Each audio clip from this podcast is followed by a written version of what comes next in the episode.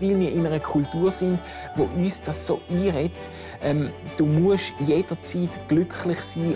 Und manchmal passieren uns Sachen, wo die einzig angemessene Reaktion ist, einfach mal unglücklich zu sein und sich das auch zuzugestehen.